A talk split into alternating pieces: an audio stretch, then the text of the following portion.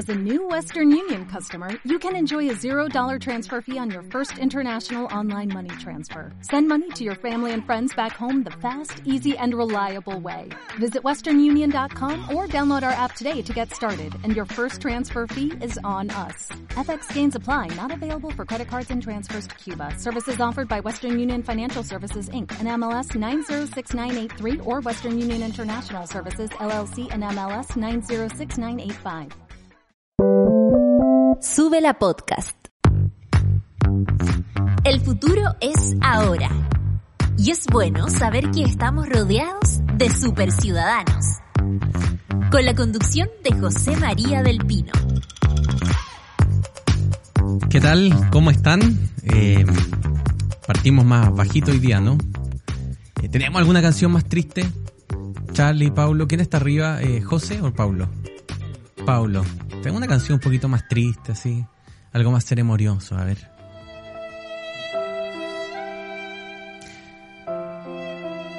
Yo sé que muchos de ustedes estaban juntando las chauchas. Y algunos ya estaban cotizando en Qatar Airlines los pasajes al Mundial. Hace exactamente cuatro minutos la FIFA ha dado a conocer que Chile no va a ir a Qatar 2022.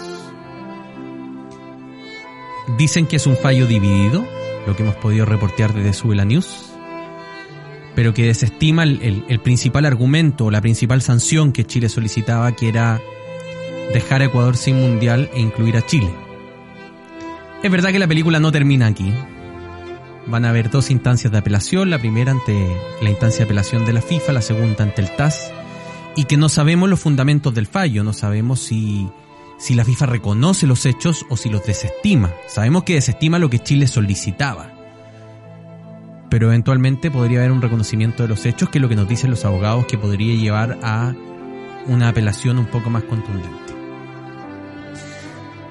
Ahora bien, que lo pasamos bien esta mañana esperando el fallo, lo pasamos muy, muy bien. Bienvenidas queridas super ciudadanas y super ciudadanos a este triste viernes porque Chile no va al mundial y de eso vamos a estar conversando en unos minutitos más eh, con algunos invitados, vamos a estar analizando, sabemos muy poco, tenemos simplemente un tuit de la FIFA hasta ahora, pero eh, va a haber más información, seguramente van a hablar desde la NFP, vamos a ver lo que podamos tener para acompañarlo durante esta hora para entender esto, ¿no?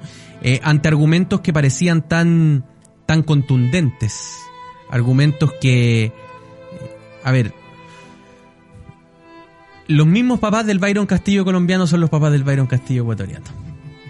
Ya, pero la FIFA dice, bueno, pero pero Byron Castillo tiene documentación ecuatoriana. Sí, el problema es que efectivamente, eh, seguramente ahí hay documentación fraudulenta. En fin, eso lo vamos a estar hablando después de, de una pausita. Eso, dame el sonido del super ciudadano, querido Paulo. Vamos a saludar de inmediato esta mañana el primer tema que tenemos en agenda, que tiene que ver con una minuta PM que presentamos el día de ayer. Don Miguel Aviles. Oye, eh, yo creo que ayer el camarógrafo el CEP se enamoró de ti. Porque te, te, enfocó mucho, ¿no? Te enfocó y te, y, te, y te, dio buen ángulo, hizo que pareciera bien, porque tú estuviste en el CEP ayer. Sí, estuvimos en el CEP ayer. Conociendo de primera fuente eh, las cifras de la CEP de este abril-mayo, eh, una encuesta que arrojó varias sorpresas, diría yo, eh, en cuanto a la percepción de la ciudadanía en varios temas que podríamos pasar a revisar yo creo que ya prontito. Lo importante es señalar que eh, esta encuesta siempre ha tenido como un aura, ¿no? Un aura encima como de una encuesta eh, fidedigna, una encuesta en la que se puede confiar, que tiene entre otras capacidades un campo muestral más amplio. Ayer a mucha gente decía, pero digan que encuestaron a 1.300 personas. Quería Super Ciudadano, Super Ciudadano. Las encuestas son muestrales. Exacto. No vas a ver nunca una encuesta con 100.000 encuestados. Eso no es una encuesta. Eh, y estadísticamente hay una metodología para hacer eh, esa ese mapeo, ¿no es cierto? De... Y también hay un rango de error que eh, o sea, también se aclara al comienzo de cuando se empiezan a dar las cifras que este, esta vez fue una precisión de error 2,9%, o sea, El micrófono es suyo. Cuéntenos, ¿cuáles son los principales aciertos eh, o, o los principales diagnósticos que hace la CEP? Eh, bueno, los principales diagnósticos en cuanto a gobierno, podríamos ver las figuras políticas, cómo se están posicionando también, y por ejemplo, la aprobación y desaprobación que tiene el presidente Gabriel Boric actualmente, para la CEP da un 49% de desaprobación versus un 32% de aprobación. Eh, ayer algunos medios titulan como el peor inicio desde la vuelta a la democracia y la misma Carmen eh, Fulón, Le Fulón eh, va y dice que tiene mejores cifras que el presidente Piñera, al menos en su segundo mandato. Eh, también hay un tema muy interesante acá con el tema de la nueva constitución, donde a pocos meses del plebiscito se sondeó, el sondeo mostró que 27% de los encuestados optaría por el rechazo versus un 25% que optaría por el apruebo. Sin embargo, esto estadísticamente es eh, no es tan significativo eh, estadísticamente hablando. Entonces, eh, lo que decía Carmen Lefulón ayer es que eh, lo importante acá va a ser este 37% de personas que aún no decide cuál va a ser su voto versus un 11% que tampoco sabe ni contesta la encuesta. Entonces, aquí el tiempo de campaña, como decía ayer, eh, va a ser muy, muy importante. Hay mucho indeciso y eso es eh, bastante grave. Ahora, pero- pensando en que no va a votar el 100% de la gente. Sí, de hecho, ayer eh, eh, diputados de Revolución Democrática están hablando de eh, no sancionar a los adultos mayores que no se puedan acercar. Yo voy a decir algo ahí con, con, con harta Mm. responsabilidad, pero, pero eso es bien flight. Sí, Es bien flight porque seamos francos, o sea, Sabemos cómo vota la dónde población vo- mayor. cómo vota la población mayor y ahí está lo votó el rechazo. Entonces, Sí. si por un lado estamos reclamando que no cambien las reglas del juego con el plebiscito de salida, con la tercera vía, entonces Exacto. tampoco hay que cambiar la otra. Las reglas no se acomodan cuando a uno le conviene. Muy bien. Sí, está ¿cierto? O totalmente sea, de acuerdo. eh, coherencia, coherencia. Y acá eh, hay que ser también justos y ver que ambas opciones, como se ha dicho, son eh, obviamente eh, válidas, ambas. Legítimas.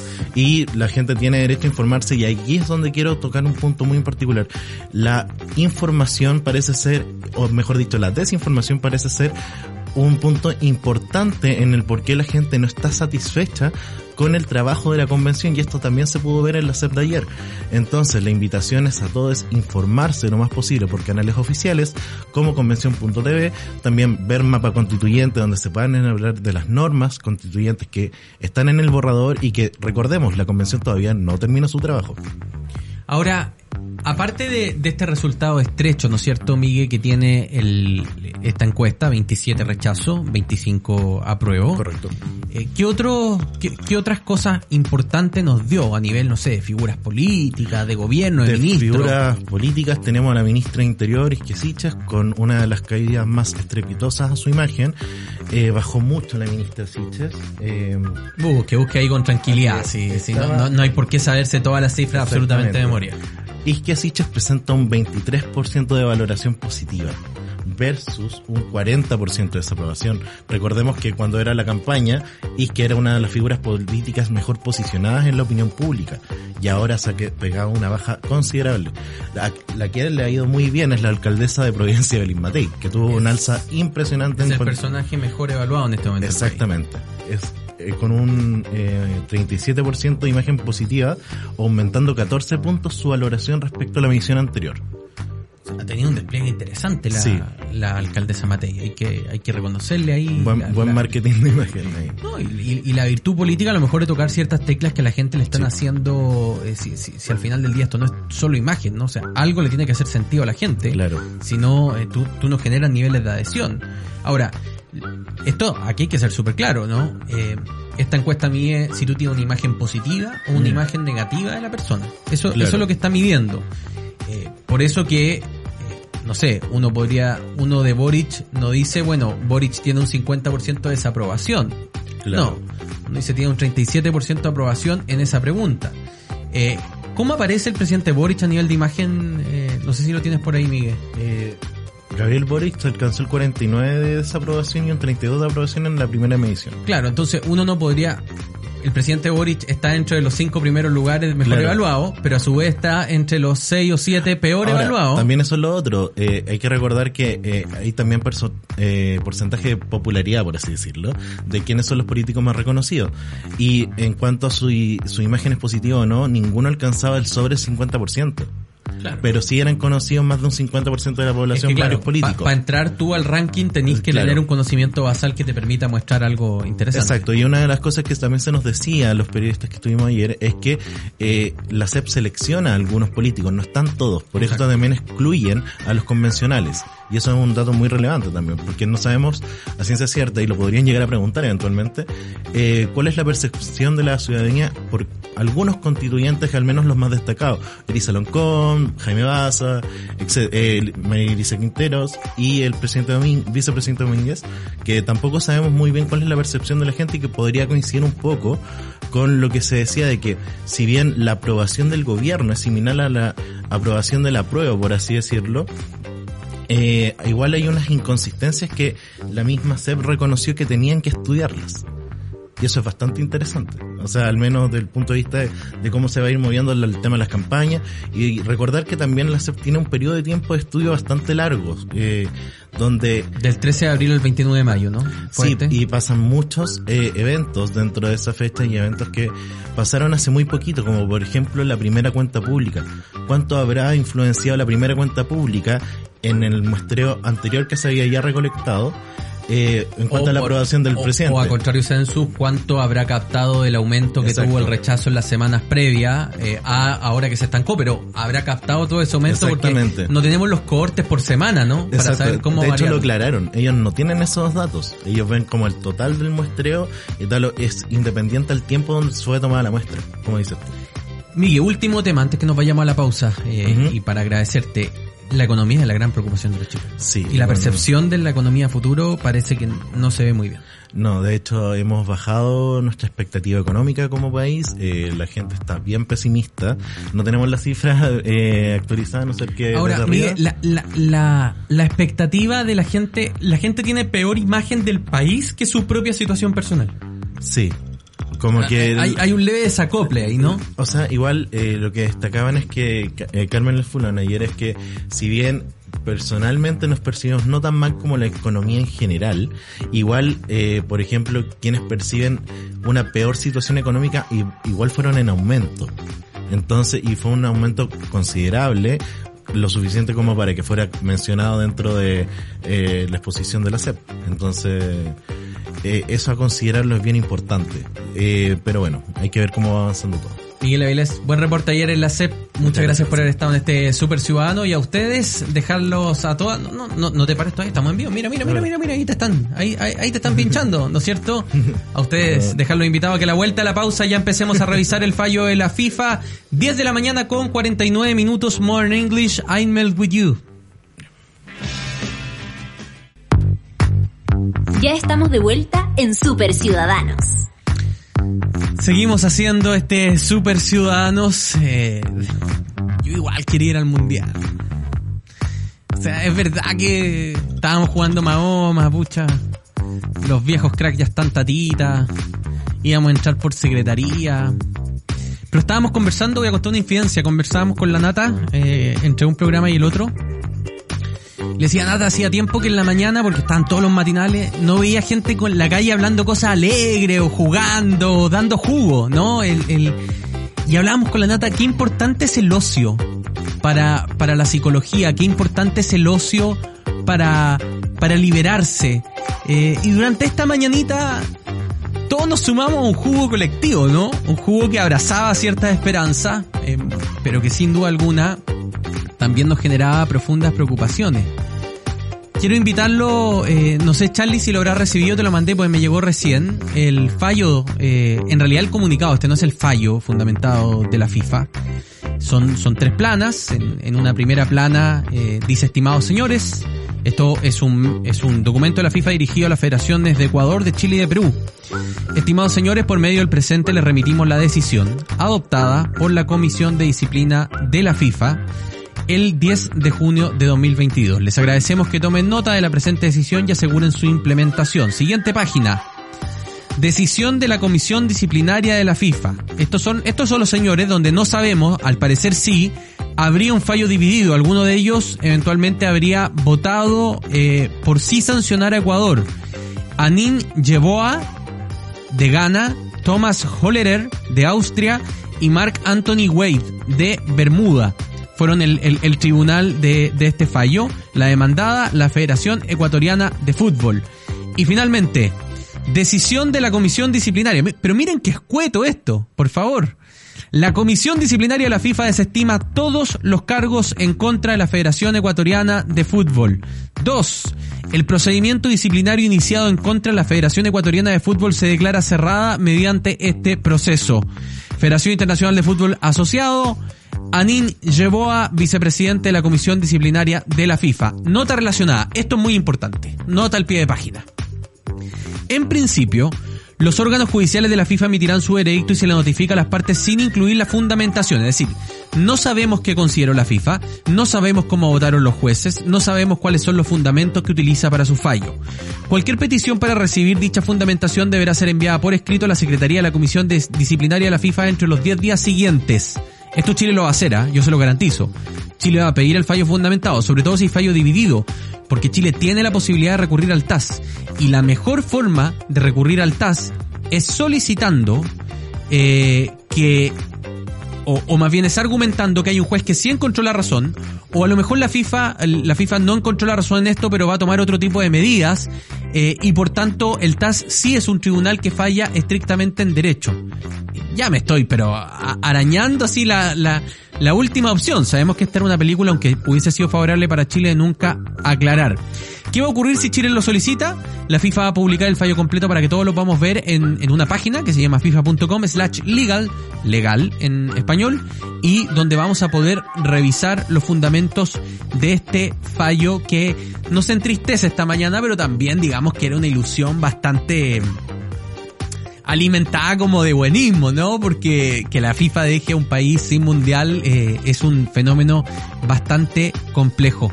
A la vuelta de esta pausa va a estar con nosotros un amigo, eh, periodista deportivo, para que lo analicemos, Fernando Agustín Tapia. Pero ahora vamos a hacer un, un alto y... Eh, esto, esto, ¿por, ¿por qué son así, Charlie, Paulo? ¿Por qué son así? ¿Por qué, ¿Por qué juegan con nuestras emociones? ¿Por qué nos tratan tan mal? La canción que vamos a escuchar es la canción oficial del Mundial de Qatar 2022. Se llama Haya Haya, Better Together en inglés. Trinidad Cardona, Davido, Anaisha. Para que nos cortemos las venas.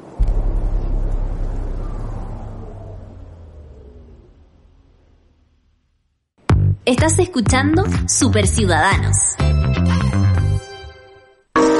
Escudo presenta Smoke. Una cerveza única, elaborada con maltas ahumadas y tostadas, que le da un carácter diferente. Un color rojo profundo, un cuerpo más robusto. Y un exquisito sabor ahumado. Prueba la nueva Escudo Smoke. Una cerveza con carácter para los que les gusta probar algo distinto. Escudo, hecha con carácter. Ya estamos de vuelta en Super Ciudadanos. Seguimos haciendo este Super Ciudadanos de hoy día, viernes 10 de junio. Vamos a tomar inmediato contacto con un amigo personal, gran persona además, periodista deportivo de Televisión Nacional de Chile, Fernando Agustín Tapia, quien está con nosotros. Sabemos, Fernando, que estás corriendo. Muchas gracias por darte estos 10 minutitos para hablar con nosotros. Muy buenos días, bienvenido. Hola José, muy buenos días, un gusto poder saludarte y bueno, comentar lo que ha sido esta mañana bastante agitada para el periodismo deportivo en general acá en Chile y bueno, en todo el continente. Estaba muy atento a lo que iba a pasar en el Tribunal Disciplina de la FIFA y, y sumado también al partido de Chile con Túnez, así que hemos estado ahí durmiendo, despertando, ha sido una, una, mañana bastante agitada. Una mañana sobresalto, eh, vi a la gente con mucha emoción, pero una emoción contenida, ¿no? Por, esperando la expectación para, para este fallo, porque básicamente, Fernando, eh, todos sabíamos que la FIFA deje afuera un país eh, es algo inédito en la historia de los mundiales adultos, al menos. Eh, creo que hay un precedente en Italia 90, pero no, fue en la misma circunstancia. Eh, y por tanto se veía un fallo improbable, pero aún así la gente en la mañana uno veía los matinales, todo opinando, con un poco de esperanza. Y vivimos como una especie de jugo colectivo, le pusimos aquí, que se nos apagó rápidamente con esta escueta declaración, ¿no? No sabemos los fundamentos de la FIFA. Así es, José, bueno, esto es muy normal, así se entregan los fallos en el Tribunal de Disciplina de la FIFA, solamente entrega el resultado final y cuando alguna de las partes pide acceso al contenido, ellos publican publican en su página oficial, el, sistema legal de la FIFA, eh, los argumentos de, en este caso, los tres jueces que resolvieron este tema. Por lo tanto, no es, no es para nada atípico lo que ha pasado esta mañana con esta resolución. Yo por lo menos, José, debo ser muy sincero, yo siempre he sido, fui muy pesimista en esta situación. De hecho, contrario a la, a la, a la denuncia que hizo Chile en contra de la Federación Ecuatoriana por el caso Byron Castillo, me pareció siempre una cortina de humo que quiso instalar y ha querido instalar la, la Federación de Fútbol de Chile producto de la crisis interna. Eh, lo veía muy complicado, solamente por lo que tú apuntas, desde el punto de vista de que jamás la FIFA ha, ha, sacado una selección que en cancha clasificó una Copa del Mundo con los grupos sorteados, con la logística avanzada, con paquetes turísticos comprados por mucha gente a lo largo del planeta, era muy, muy complicado. Esa es la parte política, ¿no? La FIFA tiene, es un organismo eminentemente político, entonces era difícil que eso sucediera, pero además desde el punto de vista legal yo planteaba mis dudas, porque acá la verdad es que eh, eh, eh, se ha apuntado todo a la nacionalidad de Byron Castillo. Yo no tengo ninguna duda que Castillo nació en Colombia. Eso creo que ha quedado bastante establecido con la investigación, no solamente de Carletzo, sino que además era cosa de googlear y darse cuenta que esta situación se viene abordando en la prensa ecuatoriana del 2012 a la fecha. Por lo tanto, no es un caso, la verdad, tan nuevo y tan desconocido. Eh, a mí me pareció raro que se hiciera poco énfasis acá en Chile, particularmente en el periodismo, de que hubo dos fallos judiciales que brindaban a la Federación Ecuatoriana. Dos fallos judiciales. Entonces, a mí siempre me pareció, y creo que así lo va a establecer en una eventual apelación en la propia FIFA o el TAS, em, siempre me pareció que era muy complejo que una FIFA que no tiene la capacidad para establecer una nacionalidad desoyera, desestimara dos fallos judiciales de, una, de un Estado, en este caso Ecuador. Y, la Federación Ecuatoriana se cuidó otro detalle tampoco eh, eh, que, no, resaltó el periodismo en general acá en Chile. Eh, Castillo jugó las últimas ocho eh, fechas de las clasificatorias. De querer haber hecho trampa, ¿por qué no lo colocaron desde el comienzo de la clasificatoria? La Federación Ecuatoriana se cuidó, no lo convocó sino hasta un segundo fallo judicial. Y además haciendo consultas a la Confederación Sudamericana y a la FIFA en el momento en que se produjo la primera convocatoria que fue para septiembre del 2021. El partido que juega Chile con Ecuador en Quito es la segunda presentación de Byron Castillo. Recién ahí empezó a jugar. Entonces yo veía muy, muy complejo este, este escenario y bueno, entiendo el juego de los matinales, de crear una expectativa. Yo creo que se ha jugado un poco con la ilusión de la gente eh, y soy crítico, insisto, con esta situación y, veo más eh, complejo que Chile siga estirando esta situación ya desde el punto de vista político. Probablemente ha quedado entre la espada y la pared la propia Federación de Fútbol de Chile luego de la, de la declaración de Carletzo, que dice tener la verdad y que va a ir hasta la última instancia, pero hay que comenzar a, considerar los aspectos políticos que hay detrás de todo esto. De hecho, Fernando, eh, ya ha dicho en, trascendido en la NFP, me dicen los colegas que están ahí, que eh, van a apelar, que no saben si van a apelar al comité, al comité de apelaciones de la FIFA o van a ir directo al TAS. Eh, Carleso va a hablar en, en, pocos minutos, ¿no? Tiene que dar alguna, alguna argumentación. Lo que a mí me parece contundente este fallo, y esta es la pregunta que te quiero hacer, es, dice, desestima todo, porque muchas veces hablamos de la posibilidad de que hubiese un fallo alternativo, ¿no? decir, mira, eh, no los vamos a descalificar, pero efectivamente Ecuador tiene un y tiene un problema, lo sabemos. O sea, el Club Norteamérica tiene 70 casos de inscripción de jugadores fraudulentos. Eh, este es un jugador que tiene claramente otra edad, que jugó dos mundiales de fútbol juvenil sin tener la edad de esa categoría. Eh, pero acá dice desestima todo, absolutamente todo. y lo que me dice un colega inglés que estaba reportando en Zurich este tema precisamente es Acá lo que suena es que hubo un fallo dividido eh, y particularmente la posibilidad que el voto del juez austriaco haya sido distinto al de los al del juez de Bermuda y el otro que creo que era de Ghana, ¿no? Claro, exacto. Bueno, hay que esperar también, eh, es muy importante, al margen de mi opinión, que está claro, ¿no? Hay que esperar eh, el argumento que entregue el tribunal. Eh, será importante conocer eso porque eso te puede entregar herramientas eventualmente para la apelación del TAS. claramente, es decir, al margen de lo que yo pueda opinar, eh, ciertamente hay una situación con la nacionalidad de Byron Castillo, es, eh, eso, eso, es irrefutable. Y tienes toda la razón, es un caso que se arrastra del 2012 con una cantidad importante de jugadores que nacieron en Colombia y que tienen, y que bueno, que aparecen como ecuatorianos, el tema de la edad, ¿no es cierto? Eh, eh, es, el, Castillo efectivamente jugó en un sudamericano con, con, otra edad y con otra nacionalidad, es decir, ahí hubo una violación a la regla, pero bueno, eso pasó en el pasado y, y, y no afecta a la selección adulta. ¿Me entiendes? Entonces, por eso hay que, hay que hacer eh, eh, eh, esta, este análisis paralelo. La pregunta es si es que la Byron Castillo era, era elegible para la selección ecuatoriana para disputar las clasificatorias. Claro, y, ahí tu punto es clave, Fernando, porque tú no puedes pretender que la FIFA se transforme en un tribunal supranacional. Eh, Exactamente, y, eso, eso, y eso sería muy grave. De verdad que yo veía eso como un problema, aun cuando favoreciera a Chile, yo lo veía como uno, lo veo, digamos, como una situación muy compleja, porque en el fondo, eh, a partir de ahora, podía haber establecido un precedente, la FIFA podía eh, establecer nacionalidad. O sea, imagínate lo grave que eso ha significado. Entonces yo siempre fui muy pesimista respecto de la resolución de la FIFA. Veo que en el TAS, no sé si habrá alguna posibilidad, habría que, insisto, eh, leer y, estar muy al tanto de cuáles son los argumentos que entregan los jueces. No sé si será dividido o no, o no, no, eso no, lo manejo. Si tú dices que hay una información desde ese punto de vista, bueno, puede ser factible. Eh, ya hay que esperar. Evidentemente estos 10 días, tiene, hay un plazo de 10 días para que alguna de las partes pida el acceso al, al fallo. Yo creo que esto va a ser inmediato. Seguramente Gardecho ya lo está pidiendo por la por parte de la Federación de Fútbol de Chile.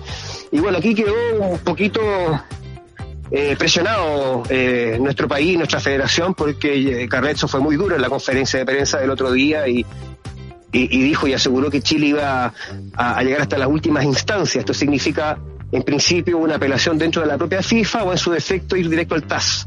Eh, y veremos cuál es la herramienta que va a elegir en este caso la Federación de Fútbol de Chile. Yo siempre poniendo un acento en algo muy importante, ¿no? Que son las consecuencias políticas que esto puede traer. Eh, la FIFA te la cobra. Hoy día la, FIFA te la cobra. Hoy día en la mañana yo le decía a, unos amigos en un grupo de WhatsApp, Fernando, oye, el único amiguito que nos quedaba en el barrio era Ecuador y se nos ocurrió ir a acusarlo con la mamá. Eh, Exactamente. Bueno, ese es otro elemento que hay que, que hay que considerar, ¿no? Pero bueno, no debiera jugar eso en la cancha. Yo eh, sí sé que en la FIFA esto no cayó muy bien, por cierto, porque esto es un mundial súper cuestionado desde su origen. Eh, eh, es un mundial eh, cuya sede se ganó a partir de los sobornos de los que votaron por establecer el mundial, que debió cambiar además de, fecha, es decir, se juega en noviembre sobre el final del año. un mundial que estaba manchado por la polémica. y, de verdad que esto era un era otro aspecto más que se suma a, esta a esta Copa del Mundo. Por eso que la FIFA no estaba muy contentos con esta denuncia que hizo Chile. Y esperan esperan que Chile eh, se detenga, digamos, y que no siga postergando esta situación o alargando esta situación judicial, pero vemos que Chile quedó atrapado por sus propias palabras y va a seguir adelante con la apelación. Por eso yo decía que era importante también hacer el análisis político de esto, de los costos alternativos que puede, que pueda traer. El hecho de que Chile siga eh, profundizando esta situación cuando la verdad no se ve muy, muy auspicioso que haya un cambio a esta primera resolución.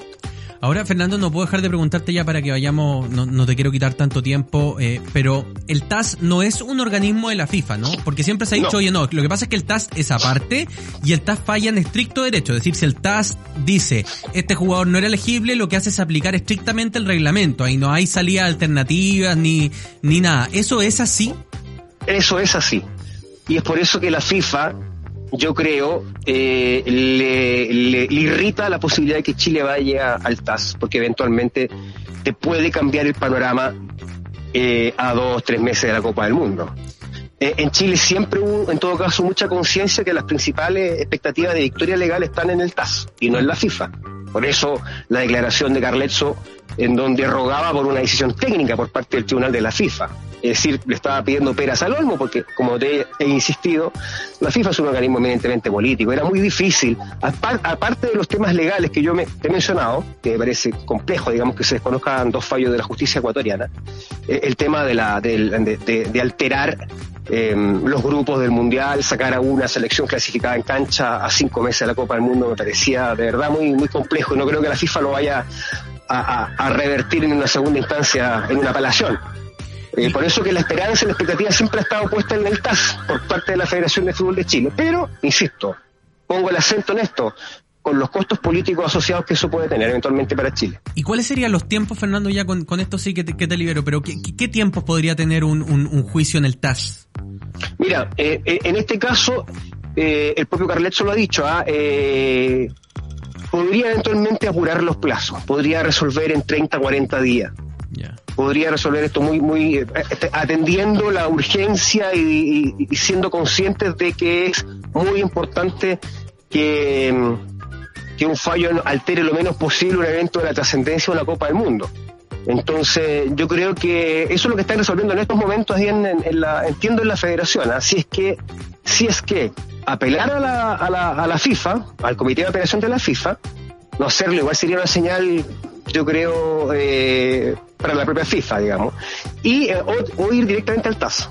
Eh, para apurar los plazos. Ahora Se ya... tiene que resolver el abogado, bueno, la federación, Pablo Milán, los que están ahí reunidos en estos momentos tratando de ver cómo enfrentar esta noticia. Ya han tenido una hora 47 minutos para analizarlo porque recordemos que el fallo llegó a las nueve y media de la mañana con embargo hasta las diez y media a, a Chile. Eh, eso fue lo que no supimos, lo que estamos sabiendo ahora, ¿no? De cómo fue esta bambalina, esta claro. bambalina mientras nosotros estábamos eh, recibiendo la noticia.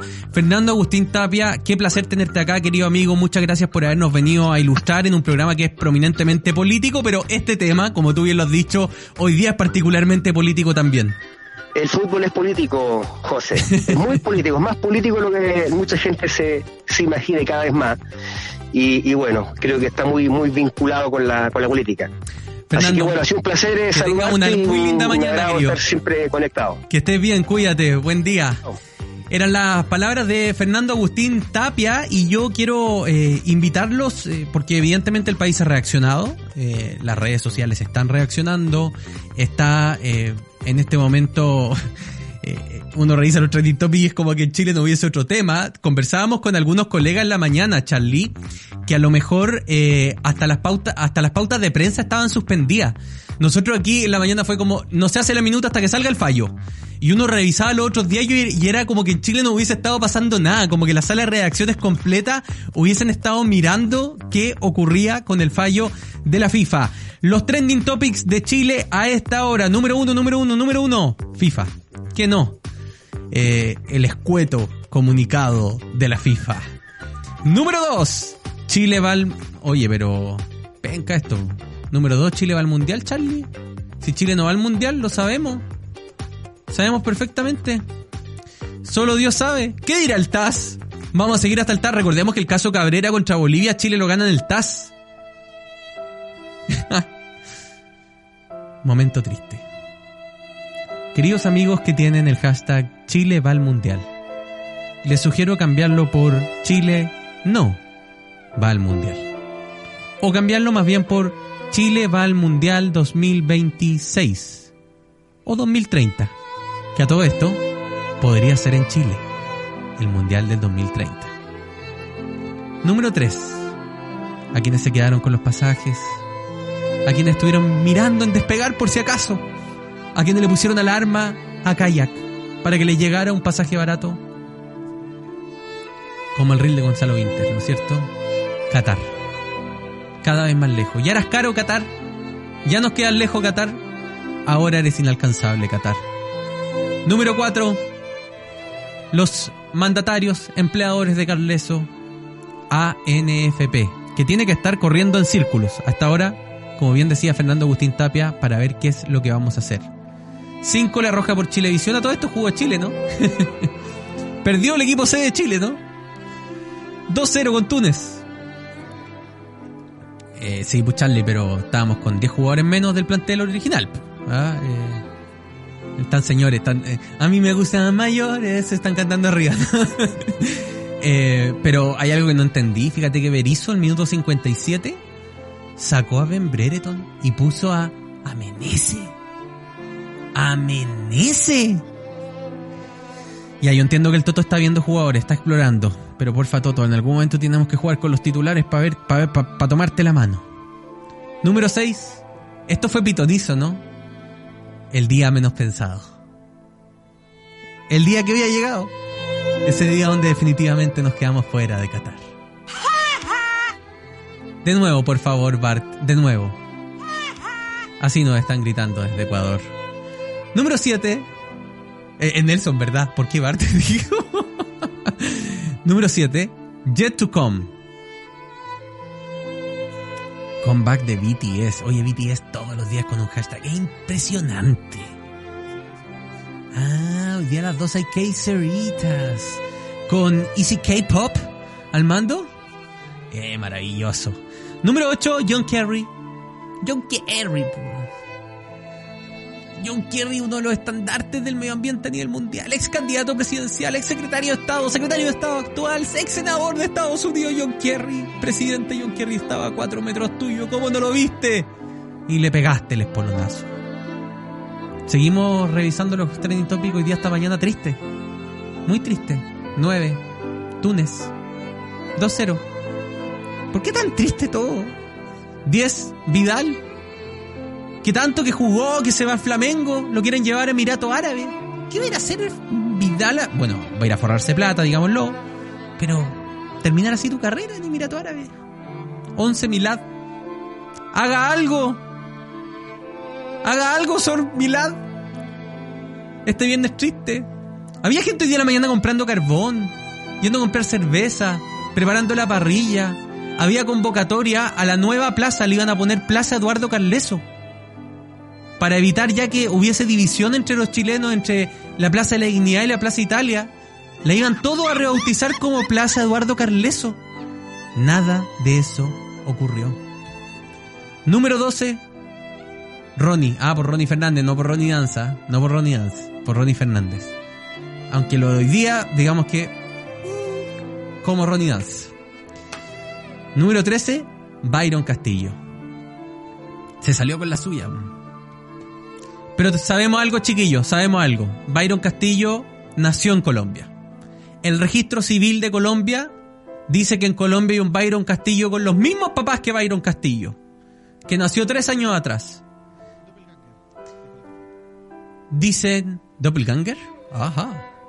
Dicen que no hay otro Byron Castillo que haya muerto, que tú puedas decir, bueno, los papás tenían penita y tres años después le pusieron el mismo nombre a otro hijo. No, no hay ningún certificado de función. La hermana que aparece en, el, en los certificados oficiales en Colombia sube fotos a Facebook con este Byron Castillo. No con un Byron Castillo colombiano. Estaba todo ahí. Pero lamentablemente, cuando las instituciones son corruptas, porque aquí hay que decir que hay un involucramiento del Estado ecuatoriano, ¿no? Con este habeas corpus, que no es una carta de nacionalización, es el derecho a la identidad que tiene una persona, que es un derecho humano, no es una carta de nacionalización, pero lo que está diciendo es que esta identidad falsa tiene derecho a existir. Qué complejo. Charlie, vamos mejor a tomarnos una chelita para pasar las penas. Viernes de pizza en Sube la Radio. Queridas y queridos super ciudadanos, nos despedimos aquí, porque por ahora Chile no va al Mundial. ¿Qué dirá el TAS? El lunes nos reencontramos, 10 y media de la mañana, en un nuevo Super Ciudadanos. Eso fue Super Ciudadanos. De lunes a viernes a las 10.30 de la mañana, solo por subela.cl.